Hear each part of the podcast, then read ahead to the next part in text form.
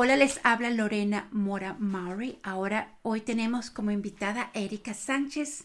Ella es una galardonada novelista, poeta, ensayista. Es una mexicoamericana. Ella es de Cicero, Chicago. Es una hija de inmigrante mexicano muy orgullosa. Y hoy vamos a hablar de, de su nuevo libro, Llorando en el baño. Bienvenida. Gracias, Erika. Gracias a usted.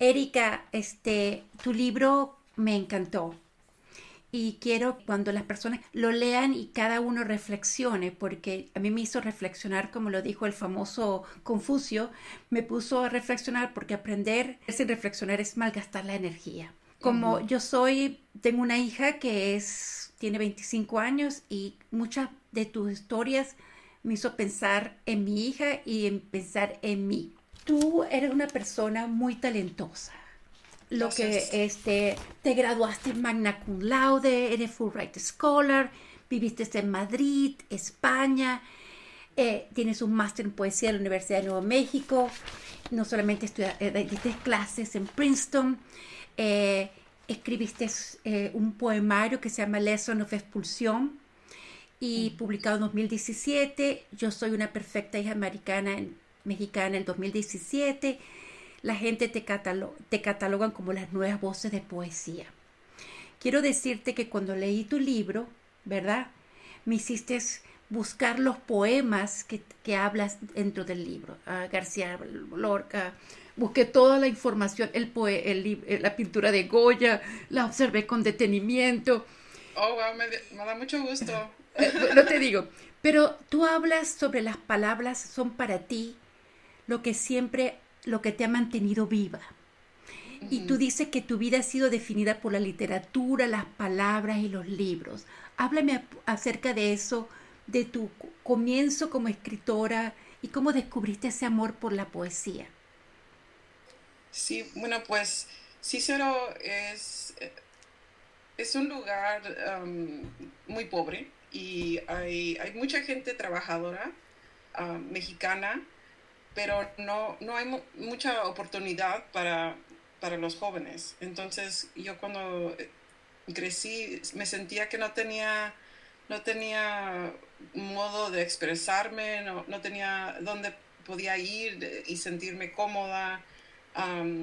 era un mundo que, me, que para mí era agobiador. Entonces yo empecé a, leer muchísimos libros desde muy niña porque era una manera de, ver el mundo, de tener experiencias diferentes. Ah, yo era una niña que siempre quería aprender y siempre quería ver arte y, estar en el mundo, pero no era posible muchas veces porque pues, mis padres estaban trabajando, estaban cansados. Entonces para mí los libros fue la manera en que yo pude encontrar nuevos mundos y, poder imaginar una vida más grande. Y yo siento que tú vivías como, en, no solamente en Cícero, con una, una ciudad muy pobre, un pueblo, una, una parte de Chicago pobre, pero una familia mexicoamericana, ¿verdad? Con raíces culturales, y tú una mujer inquieta, como dices en el libro, que hacías lo que quería y porque nunca has dejado, como dice en tu libro, nunca he dejado que otros decidan mi vida por mí y no puedo quedarme quieta. Algo que siempre exasperado a mis padres y desconcertado a todos los demás. Cuéntame cómo es esa niña rebelde en el mundo tan unido de esa comunidad mexicoamericana. Pues me sentía muy sola porque yo tenía muchas ideas que otra gente no, conocía. Eh, el feminismo era algo que yo encontré por ah, Lisa Simpson y luego por la literatura. Entonces yo ah, empecé a, aprender de, otras, otras maneras de vivir y, y yo era pues muy rebelde, siempre decía lo que pensaba. eso no era algo que, en mi familia fue celebrado. Eh, yo creo que yo causé muchos problemas para mi familia porque yo siempre hablaba de las cosas que pues no, no querían enfrentar. Y también yo, pues yo quería ser mi propia persona y sentía que no podía ser como, como yo era eh, um, cuando estaba con mi familia. Me sentía como atrapada, no sé. Que, te asfixiaba, te asfixiaba. Y encontrar de pronto hablas como de la doble moral, de, que, que tiene que ser la niña perfecta y lo que te criticaban y te juzgaban tenía una doble moral porque tienen amante, o sea, esa parte me pareció que era muy real que en nuestra, en nuestra cultura, ¿cierto? Sí, eso pasa mucho, creo. el machismo es algo que no es lógico, es algo que pues, es un veneno en nuestra cultura, la verdad. Y, y, eso era algo que no iba a aguantar, que no, yo no iba a aceptar eso en mi vida. Entonces, por eso, pues, me alejé de, la familia. Todavía estoy muy unida con mis padres, con mis hermanos, pero los demás como que no, no tengo obligación. Entonces ya no, no, no me da, no me nace ir, ir a verlos porque nunca me aceptaron como yo era. Como mujer inmigrante, que yo siempre he dicho que nosotros todas cargamos como un un backpack, ¿verdad? Y en el libro hablas de unas palabras, de verdad que tú colocas las palabras, honestamente, que en el libro habla cómo la mente a veces borra el dolor, porque recordarlo es demasiado. Debería estar agradecida, a veces quisiera que se borrara gente, meses, años. ¡Wow! Y yo que vivo lejos, que somos inmigrantes, como tu mamá lo fue, con familia en otro lugar, ¿verdad? es, es difícil aprender con ese dolor y cuando lo hablas, lo hablas con una franqueza, con una realidad que le coloca a uno en silencio, guardando el silencio, el dolor. Tú lo sacas de ahí, lo expresas. y yo, ¿what? Cuéntame por qué eh, decidiste escribir estos, esto, de unos ensayos, porque tenías muchos, ¿verdad? ¿Qué te surgió y qué te motivó a escribir llorando en el baño? Pues la verdad me motivó. Yo me siento liberada cuando escribo la verdad. Y eso puede ser en novela, puede ser en memoria, puede ser en poesía. Pero eh, eh, en este libro yo escribí lo que pasó en mi vida literalmente. Y para mí fue muy, muy, muy difícil porque he tenido momentos muy dolorosos. Entonces yo tuve que, pues, acordarme de, muchos momentos que, me dolieron mucho. Pero en, escribirlo me sentí más liberada. Me, sentí que, que las heridas que estaba sanando no solamente eran mías, pero las de mis antepasadas. Y porque las mujeres antes que yo no podían escribir un libro. Así habla de eso, que nosotros somos producto de muchas mujeres, del silencio, y que tú eres producto de, bueno, la educación, la literatura te llevó a entender tu dolor, ¿no?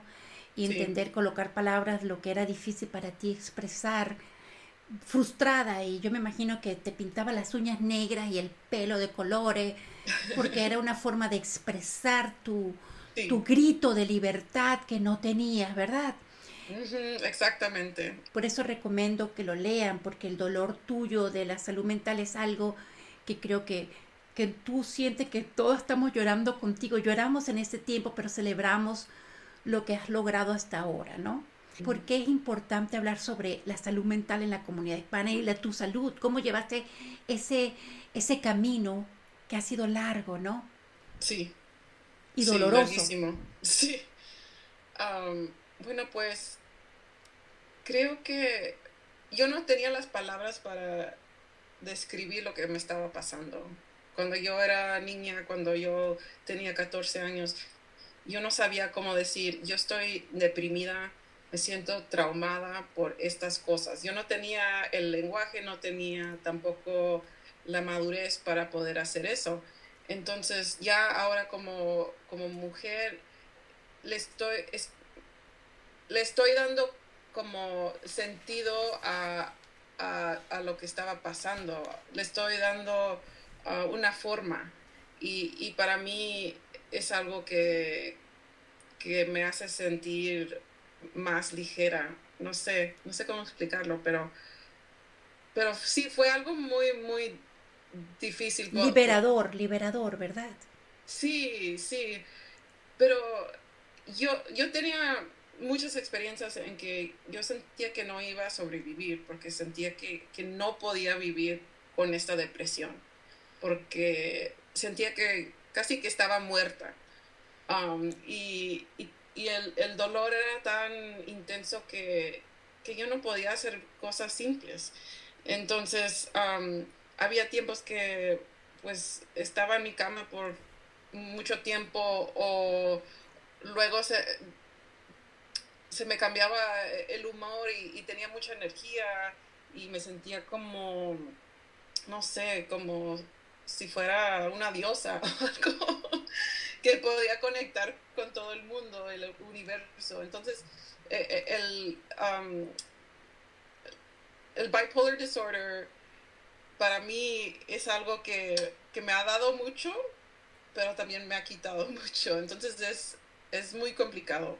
Ah, porque yo escribo mucho cuando me siento así, que me siento que, que no tengo límite. Yo entiendo que te llevó muchos años llegar a, a esa bipolar disorder y por eso quiero que el que lo lea entienda el viaje que tuvo que pasar, porque es difícil explicarlo en un poco de esta entrevista. Tu descubrimiento de la poesía en tu libro, somos parte de ese descubrimiento, porque ese dolor, esa, tú veías un poema y Edgar Allan Poe y hablaba de, de Witham y luego hablaba de este Virginia Woolf y de García Lorca, el duende. Entonces yo siento que ese no hiciste entender tu trayectoria, tu viaje, pero lo viste también desde la parte de la poesía y el arte que es tan importante para ti. Muchas de nosotras vivimos la depresión porque somos inmigrantes, porque es duro, ¿verdad? Ser inmigrante. Tú hablas aquí de la, la, inequidad del salario, ¿verdad? El privilegio blanco, habla de cosas que nosotros lo vemos en el día a día. ¿Qué crees tú que las personas que leen tu libro puedan eh, ¿qué pueden aprender de ti o de la vida donde vivir en los Estados Unidos?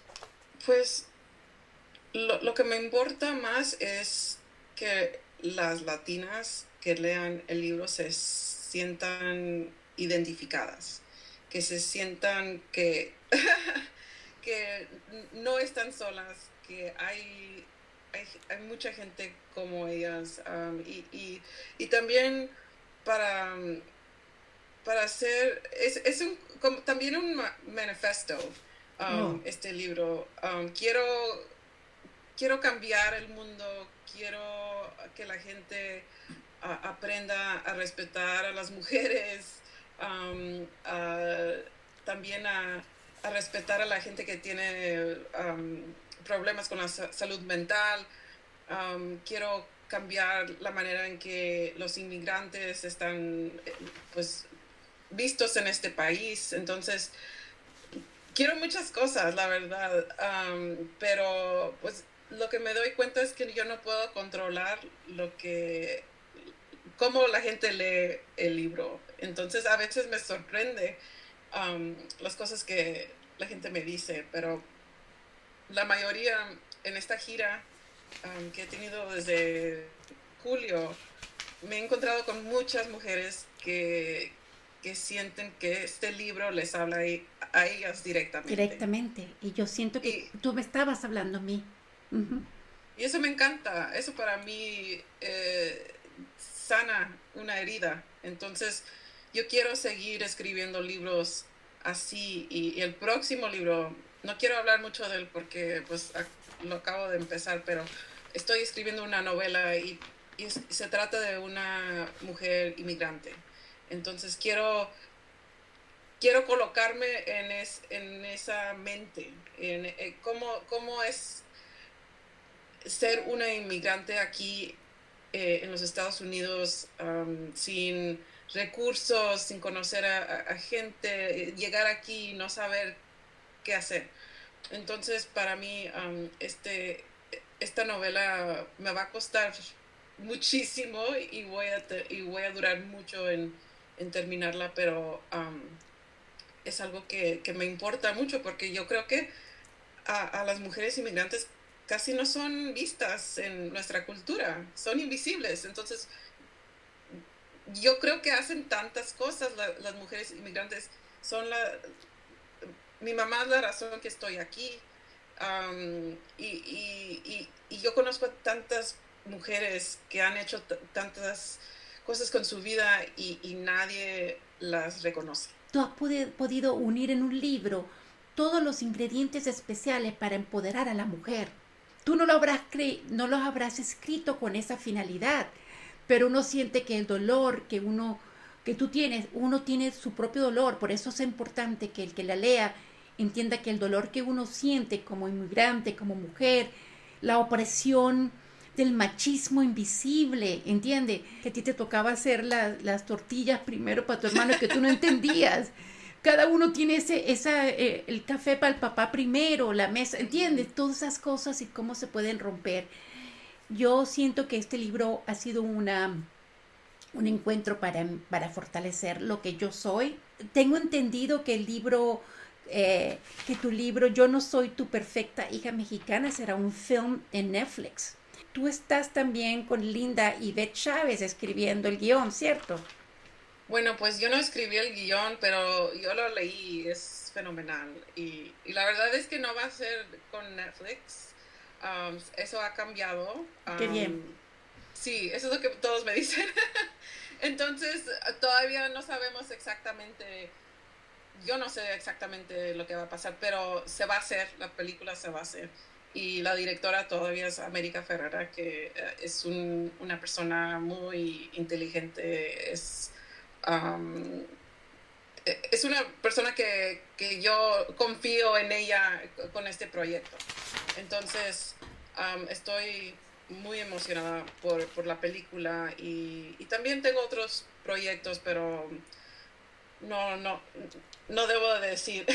No, yo estoy muy contenta porque quiero que sepa que aquí de la voz del Ohio, de yo eh, quiero que, que estas las personas que la escuchen entiendan que eh, ya lo sea en inglés, yo sé que ya, ya pregunté en inglés, sale en, en, audio en diciembre, porque yo dije, ay, ¿cuándo viene en audio? Porque a mí me encanta escuchar audiobooks, pero ya está publicado este libro y se puede comprar en cualquier lugar, en Target, en... Y el audio también está... En español. Disponible. En, oh, en español todavía no, pero yo, yo solo hago la versión en inglés. Ok. Bueno, entonces ya está disponible en inglés, en, en, español creo que va a ser en diciembre, me dijeron. Okay. Yo, no sabía. Para concluir la entrevista, a mí me parece que, que tú hablas de la ansiedad de ser mejor, ¿verdad?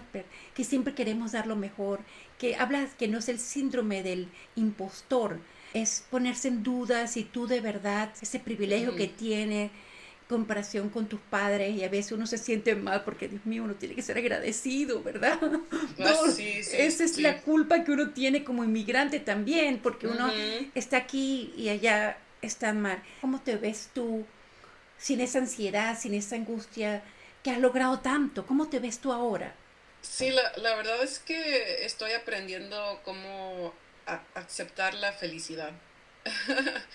Es, es algo que es difícil para mí porque he, he durado tanto tiempo pues nada más aguantándome, sobreviviendo, sintiendo que algo mal iba a pasar y a veces sí pasaba y quiero, estoy tratando de cambiar mi, no, mi mente para poder disfrutar de mi familia, de mi hija, de mi esposo. De tu hija que hablas tan linda en el libro y tu esposo Will, que no lo conozco, pero hablas también ahí bien.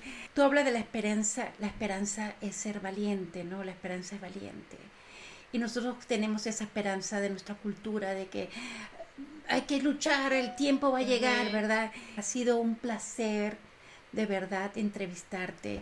Y prueba de eso, mira, aquí tengo página 131. Y yo, porque todo es, este, es, todo ha sido de reflexionar.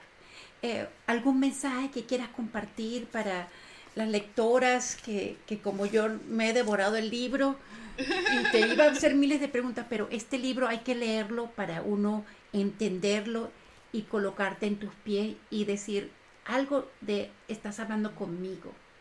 Sí, creo lo que lo que estoy aprendiendo también ahora es no sentirme ah, culpable cuando me cuido, cuando me, voy a caminar un ratito o me voy a un masaje a, a cuidarme a mí porque es necesario cuidarse uno porque no podemos funcionar en el mundo sin, sin hacer esas cosas, porque no vamos a, a, disfrutar de, de, la vida. Entonces, como mujeres, muchas veces creo que, que pensamos, ay, no, podemos no puedo hacer esto porque qué dirán, o, o, o, no puedo dejar a los hijos, o mi esposo se va a enojar. Tenemos que cambiar esto. Tenemos que cambiar esto. Tenemos mucho peso encima para tener más peso. muchísimo peso y, y, yo estoy aprendiendo a, a quitarme ese peso, el, el, el peso que, que, yo heredé. Entonces, ese es mi consejo, que se vayan todos a, a, hacerse masaje o pintarse las uñas, yo no sé, lo que, lo que quieran. Muchísimas gracias por brindarme la oportunidad y tú eres muy valiosa para nuestra, las mujeres sin mucho peso que te quiero dar, pero sigue escribiendo cosas que nos llenan y que nos lleguen a nosotros. No puedo esperar a ver la película. Bueno, muchísimas gracias. Muchas gracias. Adiós.